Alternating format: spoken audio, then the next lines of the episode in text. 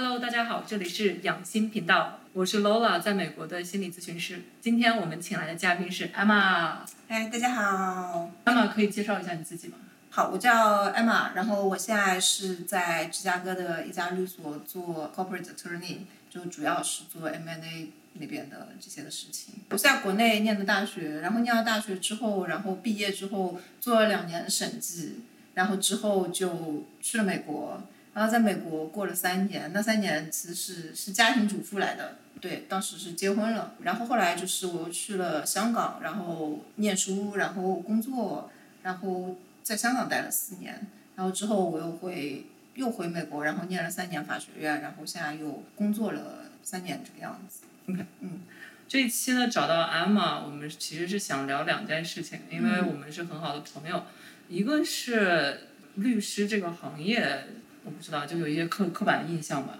然后比起心理咨询师，我作为一个心理咨询师，我就会觉得相对律师行业，可能大家对心理健康的了解和心理咨询师行业对心理健康的了解态度会有一些不一样。所以说，其实也想要跟艾玛聊一聊艾玛的心理健康，然后这么多年来的心理健康，律师群体的心理健康不容忽视。然后再聊一聊他个人，比如说在中国或者在日本，然后在美国，然后看到不同地方大家是怎么对待心理健康这件事情的。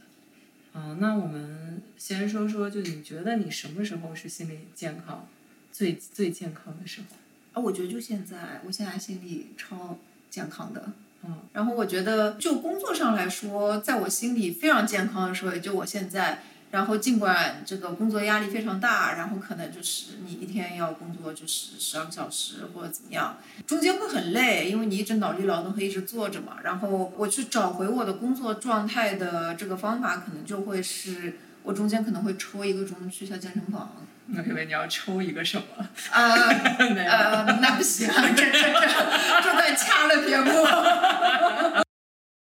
对，然后呃，然后你那一个小时就会脑袋放空，因为你肌肉在动用你大量的能量，所以那一个小时脑袋放空之后，我回来就会突然感觉就是我的能量，脑袋的能量又回来了，我就可以继续再站十分钟这种感觉。嗯，对，我觉得这个就有点类似。就是我们有一些人会做 meditation 嘛，大家很多人就觉得冥想是一个你一定要坐在那边打坐，然后这样怎么怎么念经或者是什么都不想，其实不一定的，因为有的时候其实所谓的冥想可以是静的时候，也可以是动的时候，因为你去 gym 这件事情本身就是把你的注意力放在了身体上，然后这个其实你大脑上那一块。在考虑这些工作的事情，他就会放自然、自然的放松。然后你很神奇。对，然后之前从来不知道冥想是这样的。嗯，是可以这样的，而且他这件事情也可以就是促进你的身体和你大脑的一些连接。因为有的时候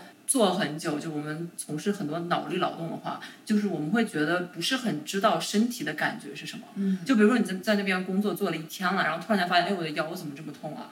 然后，比如说你在那边坐一天了，像鲈鱼，他坐一天了，然后，然后他觉得腿好痛。我说你怎么做到的会腿痛？你是坐一天，突然反面教材。对，所以说就是，呃，如果说经常运动的话，你也就是身体哪里不舒服，你就会比较早的觉察到，然后你就可以比较早的去做一些事情去放松它。嗯，所以是是很好的。偶尔去动一下，这个在各方面都是很减减压的。嗯，所以这是跟你身体建立良好链接的一个很好的方法，是的，是的。相比相比来说，你觉得你什么时候是心理健康最不好的时候？啊，那是那是我大学刚毕业吧？就我大学刚毕业，第一份工作是做审计的。对，就是那个万恶的四大中的一家，我就不透露他那家了，我不打算说他好话。大家知道吗？就是审计他忙起来的时候是没日没夜的，但问题就是他不单单可能是没日没夜，他会给你很多这种心理内耗，因为可能你很多忙的时候的那些忙的情况是可以避免掉的，就是他可能是一些没有效率的忙。上司什么之类的的，他就喜欢让人整个 team 一起在旁边 stand by 之类的这种。你其实已经把你的事情干完，但是你必须得等到他想下班，你才能下班。这种我觉得还蛮常见的。我觉得压力最大的那个时候，是因为我的整个那个 project 的那个 manager 当时，我觉得他没有办法 handle 那个很紧迫的那个任务，所以他当时突然之间请了一个月的事假。所以这整个 team 就只剩我一个人，而当时我还只是一个小 junior，当时大概可能连续差不多有一个月吧，然后每天下班的时候就是天都是亮的，嗯，就是你从天亮做到天天亮嗯，这样这都不是九九六了，这是啊对，然后那段时间就崩溃了。然后呢？然后你你当时有做什么事情吗？然后当时就很容易情绪失控啊，就觉得自己没有办法，就是情绪突然失控之后，我会冲出公司大门，然后去楼梯间到别家公司的楼梯间里去哭五分钟，嗯，然后哭完下来继续做，就很很很苦逼的打工人。然后有时候就是特别晚这个回家什么之类的，然后你知道审计嘛，当时就是我还会拖一个很大的那种行李箱，因为里面有历年的这种审计底稿，可能三到五年之类的的。然后嗯，就觉得就是。哎，还不如来辆车撞死我，因为你没有这个勇气说我就自杀啊什么之类，所以你会希望说有一个因为我无法控制的意外过来把我结果了。我相当于是如果有这样的想法的话，肯定还是有稍微有一些自杀的念头。你觉得是？会有，我觉得只不过就是它是一个比较被动的，就是你会期盼一些事故或者一些你不可控的东西，然后这样就不用 take responsibility 嘛，说我想自杀或者我脆弱或者我没有办法 handle 工作，因为当时你会钻在一个牛角尖里，然后你就会觉得就是啊，我如果是因为工作压力太大就是自杀或者怎么样，别人会觉得我很挫。哦，因为我听上去我觉得可能。就是我不是很确定，但是很多人其实他已经可能有一些抑郁或者 depression 了，在这个情况下。啊，是的，而且自己会抑郁，呃，就自己可能意识不到。对对对，这一般情况在最 depressed 的时候，一个人抑郁最最糟糕的时候，他是不会自杀的，因为自杀其实是需要有一个 fight，就是有一个战斗的一个能量做这件事情。所以说，很多时候很不幸的是，他们都是在自己稍微好转一点的时候。很多人都觉得，哎，看上去好一点了，结果反而是好转一点的时候，他自己更有力气做这件事情。所以说，我觉得这个也是可能我们需要了解的。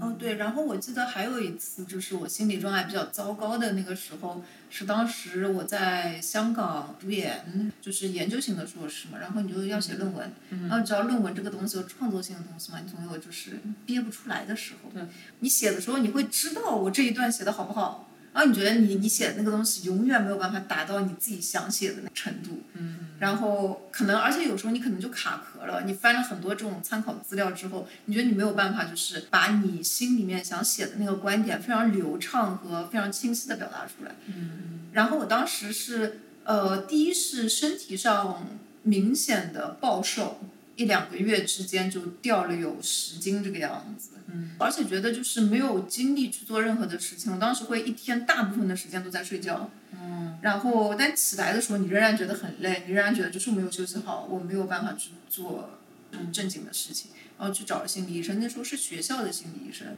呃，比较方便，因为学校在这方面还是就蛮周到的，蛮多资源的。对，是，就你去网上预约，就去挑一个你觉得当时看只是就看着觉得有眼缘的一些心理医生，然后去跟他聊一聊，然后他会给你一些建议，然后，呃，我觉得你在你就是压力非常大的时候，可能你找专业人士只是去单纯的聊一聊，或者去哭一哭，我觉得都会有帮助。嗯嗯。就是因为我听你刚才说的这些，其实还是挺典型的抑郁的症状。很多抑郁的人，他在睡眠上都会有有有一些，或者是每天睡不够，一直都在睡，或者是睡不着，就是整夜整夜的不睡，就这个睡眠是很大的。然后就是胃口，就是没有胃口。对。然后就是体重暴瘦或者是暴胖，还有两条是至少有一条是要符合的，一个是有抑郁的情绪，就每天大部分时间都是很伤心。或者是什么事情都提不起精神来，就是对一些东西没有兴趣。嗯，对。我觉得你当时是这样的一个状态。我觉得当时我四条都有，然后就就那种莫名其妙的伤心，就平常不是那么敏感的人，但当时在学校里面，我记得就很奇怪，就我当时在打印一些学习资料，然后隔壁办公室在聊天，你知道，就聊得很开心，他们在笑，然后我突然在那个打印机前面就哭了。我想这世界那么快乐，但这热闹跟我无关。然后我当时就就真情实感的伤心。目前我自认为很健康的心理状态下，我觉得我是不理解当时那个想法的。但当时就确实是是这样的想法。嗯，因为我把这个想法告诉我心理医生。哦，所以当时见心理医生是每每周见一次的吗？就是你持续了多长时间？呃，一开始的时候可能是每周两次吧，嗯然后后来是每周一次，可能持续了大概一个学期这个样子。哦，OK，他就是当时你有，你比如说吃药或者什么的，当时没有吃药，心理医生有跟我说，如果你想吃药，或者你觉得非常严重，或者你一旦有这种自杀情绪的话，可以去就是学校的就是医院里面去开药。嗯所以说感觉还是有帮助的。对，是有帮助的，因为基本上一开始的时候，我每周至少爆哭一次吧。呃，我觉得这个其实理解的一个方法就是，人尤其是你在压力大的时候，都是有很多情绪的，这个情绪是不会凭空没有的。比如它这个罐子，然后这个罐子很多时候你是拧不住的，这个这个盖子是开的，然后你就带着这个罐子走，然后走着走，它可能就溢出来一点，然后溢出来一点，这个情绪就会不受控，然后就会比如说在一些时候就会突然哭出来，或者突然间就是爆发出来。心理咨询呢，其实就是一周给你一个时间，让你把这个罐子拿出来，说那我们这一周这个这一个小时时间就把它这个里面的水泼走，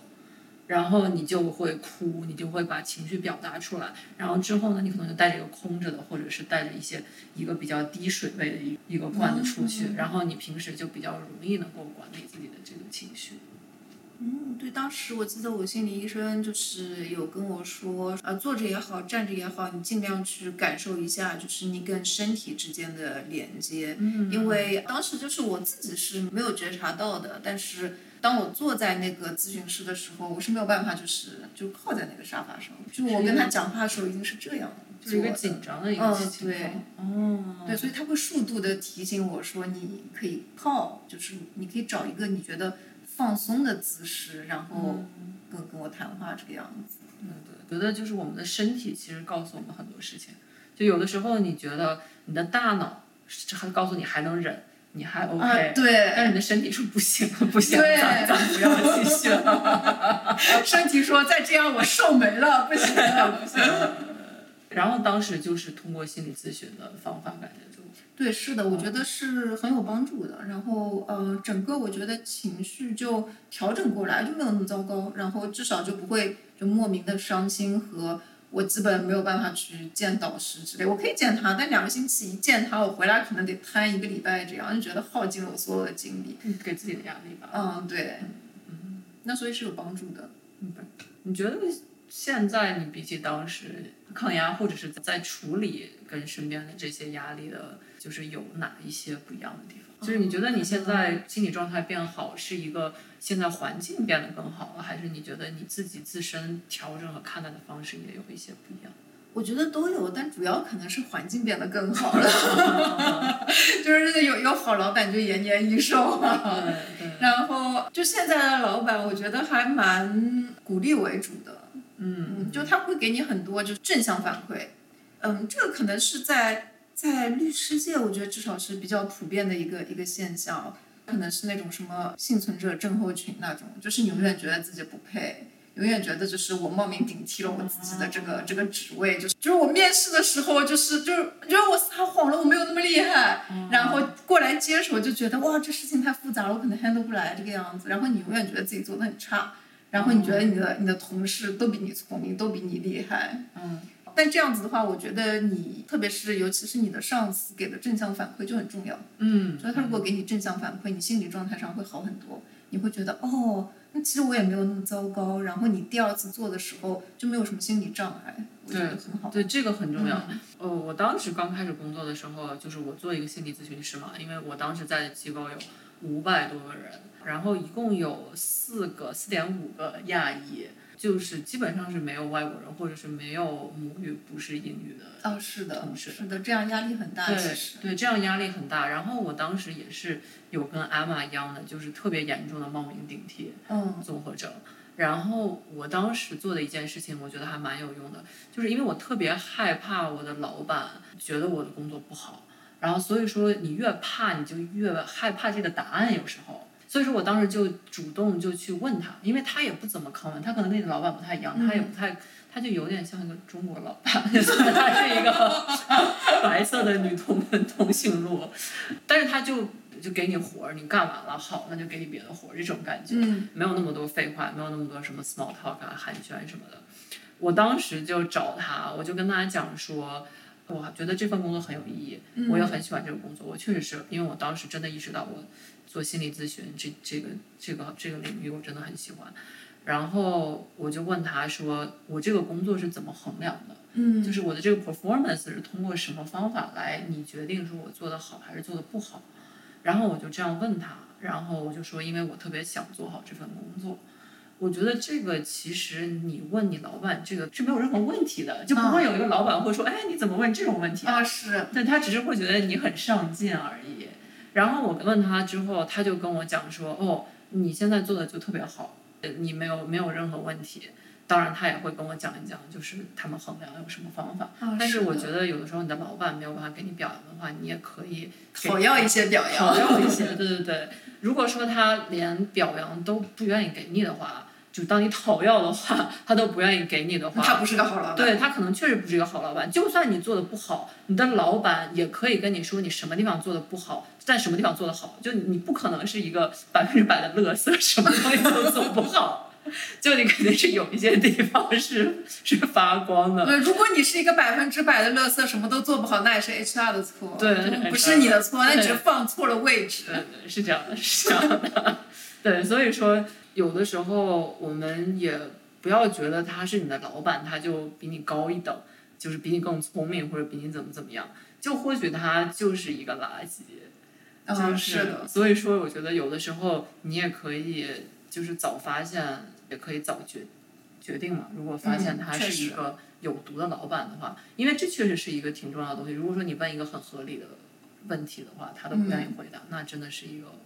red flag。是的，你工作的质量的好坏跟你你的自我评价没有没有一丝的关系。就我们在美国工作多年，见了好多，啊，就是什么事情都不会做，做的很差，但是超级自信，就非常普信的。就就我是我就天降紫微星，我就最厉害的，对，但其实什么都不是。真的真的，就但他们就很自信，真的让你都一度怀疑他们真的很厉害。直到你们跟他一个组做事情，你就发现他什么都不做，到最后 presentation 的时候还会抢走你所有的功劳。就 according to a friend，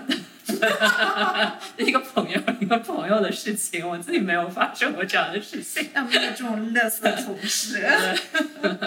好，然后我觉得美国的老板就很明显，他更愿意给你一些正向反馈。嗯嗯，因为总感觉就是呃，中国的老板，我觉得可能东亚的老板都这样吧，他觉得给你一些正向反馈，仿佛他就降低了一点身份。哦，我觉得这点特别没必要。嗯，对。然后我觉得美国的老板就是，他如果是个合理的、正常的好老板，他会比较不吝啬于给你夸奖，哪怕你的事情做的其实一般般，或者有一些事情就是没有必要，但是你做了，做了什么 extra work，但是其实你。呃，其实也不必你做，但他会认为就是这表示你对工作很有热情，然后你很愿意去做更多的事情，他也会夸你，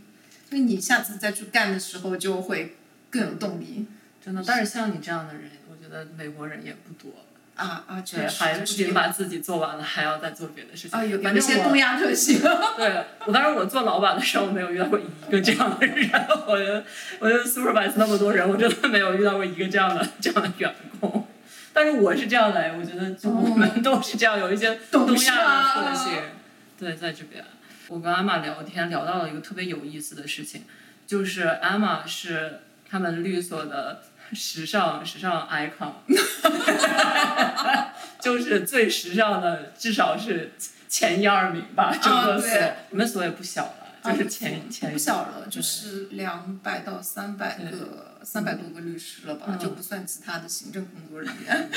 对，是的。然后阿玛就说，阿玛就谦虚了一下。阿玛说，因为其他人他们也不打扮啊，很多人他们对不打扮。然后我就问说，为什么不打扮呢？然后阿玛的答案是，对，因为我觉得他们是那种 privileged 的白人，你知道，他们觉得他们不需要打扮，就他们的那个那个皮肤已经彰显了他们是这个世界上最高贵的人，所以他们就不屑的去花这个功夫再去打扮自己。但事实上，社会也是这样看他们的。对，就是你，你如果说是一个白人的话，你戴着什么棒球帽，然后又是律师，就是然后比如说你是 partner 对吧？对然后戴着棒球帽，别人说觉得哇好好平易近对人、啊，好随性啊好随性啊，这真性情。但你如果是一个黑人的话，你戴着棒球帽，人家会说啊你怎么这么不专业啊？对，就不靠谱吧？嗯你到底对行不行？就对特别是在这种就 business world 就很明显。是的，是的。所以说，你作为一个一个 minority，一个少数族裔的女性，尤其是一个亚裔的女性，别人就是会经常看不到你，啊就是你做的事情，别人就不重视。然后，因为我深有体会嘛，也就是他们有做过一些调查，表明就是把所有的族裔，然后性别放在那边，大家觉得最不具有领导气质的就是亚裔女性。呃，如果说我们不不很努力的话，可能别人一是看不到我，嗯二是我们要付出更多的努力，让别人觉得我们是有能力晋升的。啊是，嗯然后有时候这些努力就是也不单单是你专业上的事情，就你可能每天上班得早起一个钟捯饬一下自己这样。对对，是这样的。就我觉得一方面这个社会就是有一些人就是有特权，有一些人就是不会那么努力。还有一个就是，如果说你作为一个少数族裔，然后你努力的话，别人还会说你你 trying so hard。说你干嘛要怎么怎么样？就是你觉得，尤其是很多女性，大家说她们 bossy，对吧？就啊说你女汉子啊，还是说对你怎么怎么没有女人味啊？对，然后会在你工作比较强势的时候就呃就就说你情绪不稳定之类的。对，就跟 Barbie 里面说的一样对样。，但其实并没有。我觉得你去跟别人就是嗯，特别是 negotiate 一些合同条款或者怎么样的时候，你有时候就是会需要强硬的。对嗯对，是这样的。然后我觉得对方可以就是接受一个白男凶他们，但他们对方可能就当一个亚女凶他们的时候，他们就会觉得受到侮辱。对他们就觉得这个亚女你就应该跪着给我们上茶，你 啊为什么对说话？之前做做老板去，因为我的员工都是都是美国人，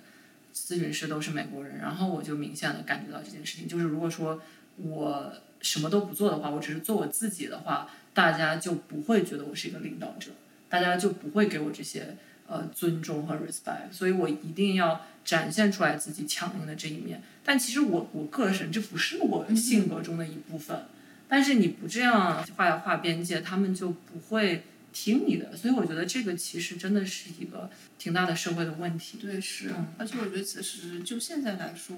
我觉得挺没有解决办法的。你觉得呢？我觉得我觉得，啊我觉得，我觉得挺难的。我觉得两方面吧。我觉得一方面也就就是承认说这个社会其实就是这个样子，然后就是最重要的是我们自己有选择了。你觉得你可以就做出做出一些努力，就比如说你还挺喜欢化妆的，啊，确实，你化个妆就觉得也没什么。但你如果真的是特别讨厌化妆，特别讨厌做这些事情的话，那或许你就适合去找一个更适合你的一个地方。但是我我现在跟你聊这个，我意识到了，其实这个有一个反向的作用，嗯就是比如说我我如果见我的来访者的话，我是不会化这个妆的。就是有的时候我，比如说有个什么活动，我化了一个浓妆，贴了个假睫毛，然后我都会见我的来访者，我会稍微有点不太舒服，就是会觉得哦，他会不会怎么怎么看我，怎么怎么样？我觉得这可能是社会的一个规训，但是其实我现在在有意的就做做一些改变，就对，对，就比如说我我在做做我们的节目的时候，就虽然说这是一个心理咨询的一个栏目，然后我也是一个心理咨询师，但是我其实想让大家看到的是说，心理咨询师并不是只能穿一个毛衣，在那边戴一个眼镜，然后端着一个热饮，然后再听你讲话。就是心理咨询师就像是其他任何所有的职业的，都是会有多元的。在心理咨询里面，你们之间的这个关系是建立在一个真实的，你是真实的来访者，我也是个真实的心理咨询师，我不是一个 AI。所以说，那我平时穿这个样子，那我就是这个样子。我如果喜欢画一个深色的嘴嘴唇，嗯那我也是我。是的，真诚是永远的必杀技。对，是的，是的。所以说，我觉得其实如果说在自己可以控制的范围内的话，我还是鼓励大家就是尽量展现出来真实的自己。对，就比如说安玛在下班的时候，你可以穿一些运动装对，或者是更加性感的，啊，啊这这个我喜欢。都可以，都可以。对啊，跳一些跳一些舞蹈。啊，这个我也喜欢都。可以。嗯，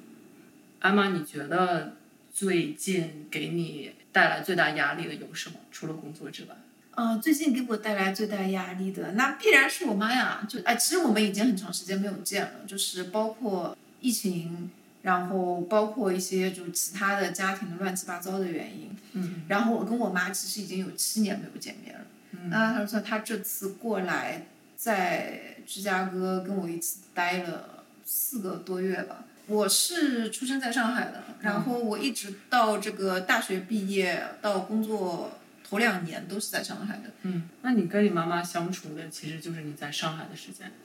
然后之后呢？之后就基本上没有再长期的住在一起过了。嗯，所以那我是零九年的时候离开上海的。嗯，所以后来我就没有再长期的跟我妈相处过了。嗯，OK，然后这次算是最长期的一次。对，是的，是的。嗯我中间回国的时候也并没有待到待过很长时间。OK，你能简单的说说，就是你妈妈、你妈的最 bother 你的问题是什么吗？我觉得我妈她是一个，就是她的世界是只关于她自己的，所以她也她也不理解你的任何感受，她可能连你的就是快乐或者愤怒，除非你表现在脸上，不然他也他也感受不到。嗯，就是他的世界只有他的快乐和他的愤怒。对，我发现我爸，我爸可能这些年他有一些变化吧，嗯然后但是我在我小的时候，我觉得我爸的状态跟你妈还挺像的，还蛮典型的，就是所谓的 NPD，就是这个自恋型人格障碍，在这个光谱上比较典型的就是他没有什么同理心，啊，是的，对的他没办法体会到你你是什么情绪，你会有的时候觉得他很难跟人建立一些真实的连接。对于他来说，你是谁不重要，然后但你是他的孩子这件事情重要。啊，是的，而且你既然是他的孩子，你就是他的 identity，他的这个身份认同中的一部分。然后，那你就是要你做什么东西，就是要达成他要的这个目的。对，是的，他会非常看重你的一些标签和属性上的东西，要超过你这个人，就是他不太在意你这个人是内向的还是外向的，然后你这个人是坚强的还是脆弱的，他就不在意你这个人本身的一些特性，他可能也根本不了解，因为我觉得我妈就对不了解我这个人到底是怎样是的，是的。然后我对她来说只是就是女儿，然后呃，然后最好呢就是我是他完全符合他想象的一个女儿，就是比如说啊读书好，有出息，工作体面，赚的钱多，并且可以给他一部分，嗯，然后如果这样的话，他就会爱你。对对。但如果你中间有一些令他不如意的话，他就会愤怒，然后愤怒之后，他就会抽回一些就是他的爱，或者有时候也不是一些，他可能就全部抽回了。对对，就会觉得这个爱是非常有条件性的。是的，我到三十多岁才才 才才开始了解这个事情，就之前我其实没有意识到这个事情。嗯，而且对于很多自恋型人格障碍的人，别别人对他来说是一个工具，就别人不是一个人，就是它只是一个实现他某个目的的一个工具。对，所以你就必须趁手。对，你就必须趁手。对，是这样的。就我也是这么觉得。就我爸会，我也觉得他特别不了解我，因为他曾经有跟我妈讲过，他觉得我很爱钱。但是其实我真的就是钱这个事情是放在非常非常后面的。所以是不是你你你爸自己很爱钱？因为我妈也会对我有这种评价，但事实上我觉得是他自己的映射。我妈自己非常非常在意钱这个事情，所以他会把我做很多事情的一切反应，最后都归结于啊，你是不是因为钱的问题？很多时候其实并不是。我爸的这些问题，我觉得他给我呈现出来的也不是真实的他自己。嗯，我会觉得他是一个视金钱如粪土的人，或许他就是一个这样的人，但是我相信他有很多很多面我是不知道的，呃，他可能也是不愿意让我知道的，因为他想要在我面前维护这样一个他内心中个完美全能的一个的完美的形象。对我，我又不傻，你知道吗？嗯就我知道他是个人，然后他也有很多自己的局限性，就像每个人一样，我们都有很多自己的局限性。所以说，就是我们是没有办法建立一个真实的连接的，就没有这样一个 OK，就是我的小孩，就是我就是会爱他，他做的好，那我也爱他；他做的不好，我也爱他。就是更多的是你就是一个投资，我。投资了这么多东西，我得有回报的呀。我要没有回报的话，那我就干嘛还要对你的收益率一旦不行，他就会撤资，对他会把本金一起提出来。对对对对，但是后来就就会觉得越来越这个本金越来越少嘛，然后他可能也会让渡自己的一些权利吧，我觉得。但是这个过程，我觉得就是、嗯，我觉得主要是你后来可能就是他看到你后来又有了一些收益率，然后他又觉得他本金放的不够了，他又想再多赚一些去补了点仓。嗯，啊，我觉得我妈有这个情况，有这种感觉，对觉得之前放的不够是吧？对他没有，他之前就是有有呃有撤过一次一次资，嗯然后把撤资全部撤掉，撤掉之后，然后后来他又觉得，哎，你好像又站起来了，然后你好像啊、呃又有一些好的正向的收益了，然后他就把他撤掉的资重新又啊注进来了一点，就又又补了个仓之类的。就是你现在跟他相处的模式，跟小的时候跟他相处的模式像吗？我觉得已经不像了。就在他撤资之后，我小时候是非常依赖他的。就我小时候是一个比较模范的女儿，就是我可以达到就是我妈对我的所有的要求，就比如啊读书不用操心啊，然后可以拿班级的前前三呐、什么之类。总之就是每次他都很有面子，所以我小时候是没有意识到这件事情的。我小时候以为就是妈妈一直都爱你，对家长是全心全意爱我的。然后一直到我呃三十多岁的时候，我离婚了。然后我妈突然觉得这件事情她不能接受，因为她觉得这是一个很大的人生污点，就你又离婚，然后你又折腾，就是又想去再多念一个学位。然后她当时的第一反应就是：第一，你做人已经失败了，因为你离婚了；然后第二，然后你居然还要花钱，就是你瞬间从一个模范女儿变成了一个负担。然后他就开始决定，就这个这个投资是赔钱的，他当时就当下就决定了撤资，然后他就他就跟我说，他说就就是我我是没有办法在经济上面支持你去念法学院的，然后你你自己去想办法就是做这件事情，如果你想做的话。我当时状况是比较差的，因为我呃离婚的时候就是是从香港辞职到了美国，然后在美国离的婚嘛，嗯，然后所以当时我是一个就是失业的状态。嗯，而且就是你在就是没有美国的这种文凭的时候，你其实在美国找不到工作的。对对，他们不认、啊不认中国的这些。然后，所以就是当时是处于一个基本上无路可走的状态，还蛮绝望的。但当时其实我妈是，就她手里是有钱的，她不是就是真的一穷二白。她当时她决定撤资之后，可能觉得就是我光口头上说不安全，于是她就她她就花了这个快二十万把我们家翻新了一下。他就怕你还是拿掉，就说要一定要把这个钱花掉，你不想这件事情。对，是是，而且我觉得这一部分可能也是说服他自己，就我老啊，我现在手里就就真的没有钱了，就没有办法给你。我觉得还是挺伤心的。我觉得是是记恨这件事情。所以这这件事情之后，你对他的看法就产生了一些变化。是的，就从应该是从这个离婚的那个过程当中就已经开始了，因为我发现就是离婚的那个过程当中，我妈是不站我这边的。如果这我们即便没有什么这种原则性的矛盾，是个合理，单纯的觉得不合适决定离婚的话，我觉得作为一个家长，就是你占我多一点是应该的吧。就首先在我在这个婚姻里没有犯这种很大的错误啊，比如说啊、出轨啊、和赌博啊什么之类的这种事情的话，但我妈不是的，我妈就觉得就是离婚这件事情令她很没有面子，嗯，所以她就要千方百计的阻止你，然后她阻止你的那个方式就是拼命的贬低你说对方做的是对的。我妈不但要求对方每周来家里必须吃饭，就强行制造共共处机会，而其实是吵架机会，但而且一旦吵起来之后，我妈就会骂我。我妈就会说啊，就你这种性格，你这种脾气，你这辈子都不会过得好的。天呐，这个这个已经是 PUA 了，我觉啊，得。对，然后她说，你看看，就是就是谁会跟你就是处得下去，并且还跟我说，你这种你这种性格如果不改，你的事业也不会成功，你做任何事情都会失败的。啊，不是应该有一个 trigger warning？啊，没有没有，就没有这么这么，但是跟家里面的男性长辈会说，我在我不爱收拾家吗，就是这样的话找不到老公的，就之类的吧。我说呃，可是我可以赚钱，可以找人来收。对啊，就我之前三十年可能觉得的三十多年吧，觉得的我妈对我的爱，可能不是那么的真切。嗯，就她其实更看重的是我的特性，她爱我是因为是因为我优秀，是因为我给她长面子。之后你跟他相处的模式，就具体的相处的模式有变化吗？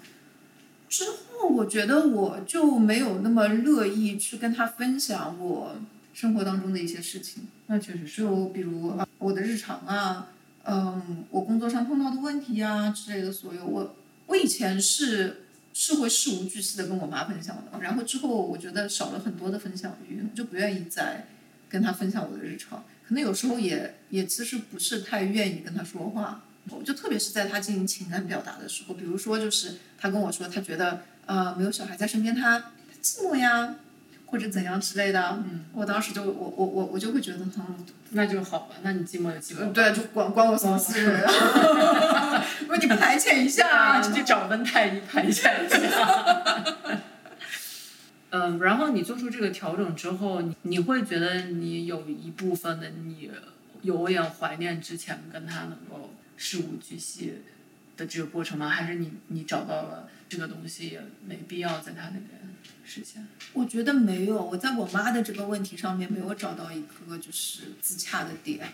我会很矛盾。就一方面就是他在跟我讲到这种这种就是情绪表达的时候，你当然可以很轻松的跟他说你道德绑架我或者怎么样，就是你也不去理他。或者说就是对吧？就你就传温太医爽，跟我没有关系，就就不要来找我这样。然后我觉得有很多是可能刻在亚洲家庭观的就根深蒂固的那种东西，你是会愧疚的。这跟他的那些就道德绑架没有什么关系，你就会觉得我是不是对他太冷淡了？呃，无论是不是爱你这个人，他曾经爱过你，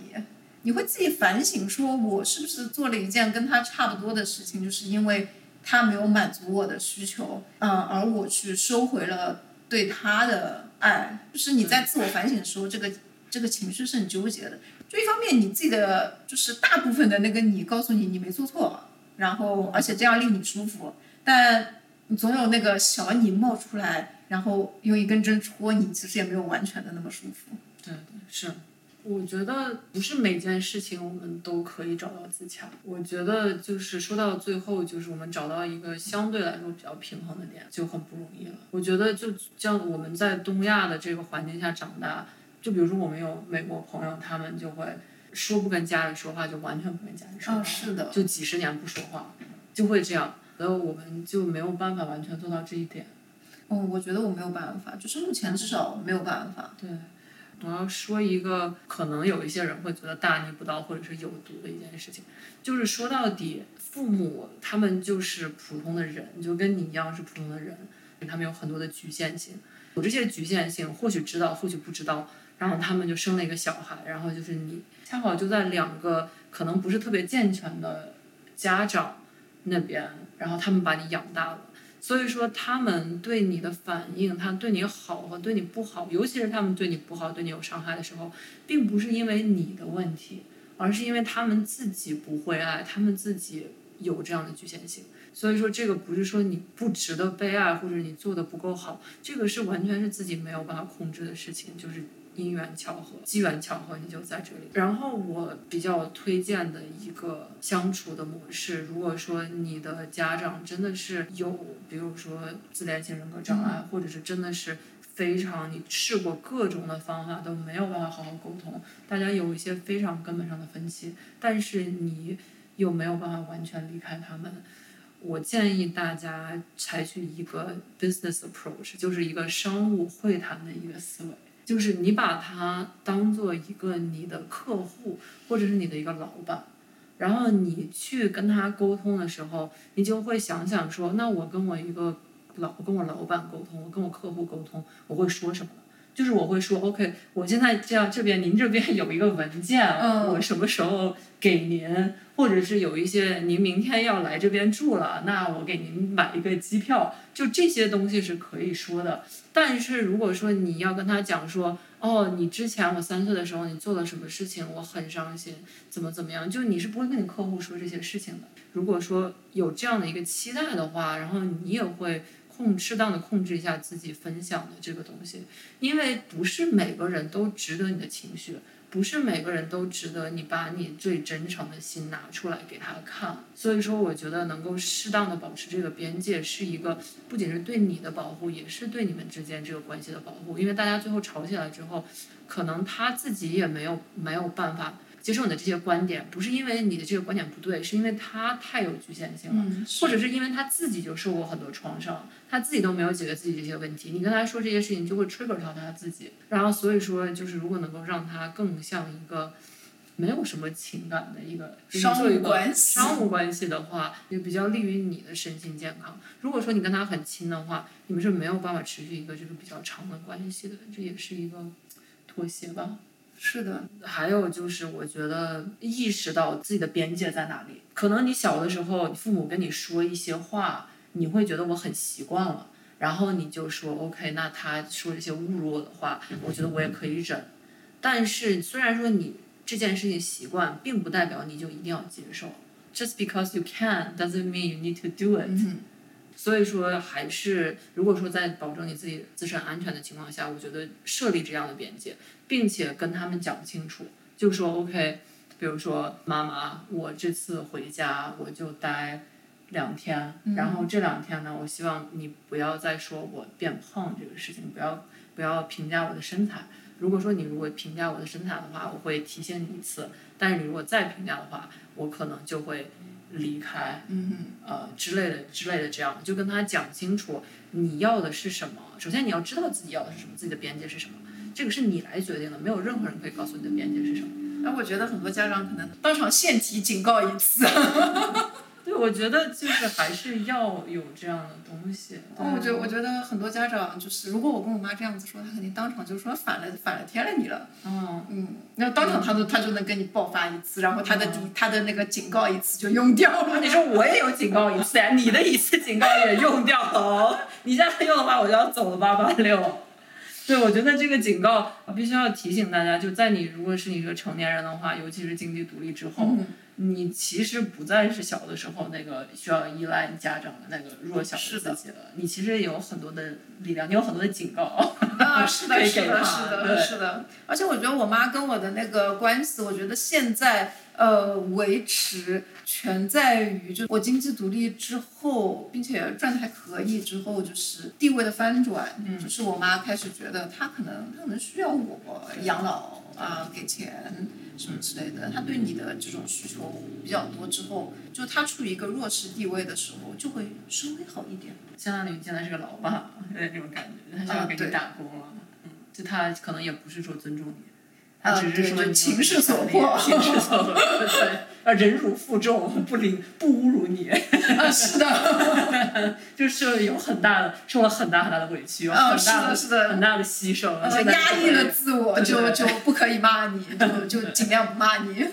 你觉得有什么给其他的一些，如果说家长是自恋型人格，或者是跟你妈妈有点类似的，或者是你可以给之前的自己一些什么建议吗？或者是自己的心态啊，各个方面。我觉得之前的我就完全没有意识到这个状况的话，啊，我当时是觉得非常健康的，然后就母慈子孝，非常健康。我觉得面对这种自恋型的家长，一个比较大的点就是你要相信你自己，就是你是值得被爱的。你是对的，就不要听信他的任何对你的这种侮辱性的评价。就包括你失败也好，你怎样也好，你的人生最后是你自己做的决定和是你自己过的，就跟他的面子没有任何关系，和跟他的期待其实也没有任何关系。就跟老友记的 Rachel 一样，如果他期待你是个帽子，嗯，你可以是双鞋啊，就根本无所谓。就是你小的时候，他做的这些事情可能会影响你，你可能有有一个冲动，就是回到小的时候那个状态，但是一定要告诉自己，是的，会不自觉的想去满足他的期待，你可以不用。对，然后这个具体的方法，一个很重要的就是与身体的连接，就是问问自己你的身体有什么感觉。就是如果你身体有不舒适，尤其是你比如说胃痛啊，或者是什么腰痛啊、头痛啊，这些都是非常非常重要的一个提示，就是说你现在需要做一点事情去照顾好自己。你可能现在需要离开他们一段时间，不管是比较决绝、比较刚烈的说，哎，我走，我走了告辞。然后 你可以也可以找个理由，我出去走一走，或者我给同学打个电话。或者你关起门来刷刷剧。对对，说我我要上班，然后关起门来刷刷剧，就这些其实都是 OK 的。爱自己，对，你是值得被爱的，就所有人都是值得被爱的，你不需要做任何事情，就知道自己是值得被爱的。我觉得这个也是呃很多自恋型家长的小孩需要修的一门课，就是我们需要知道什么是爱，无条件的爱是真的存在的。我天，伤到。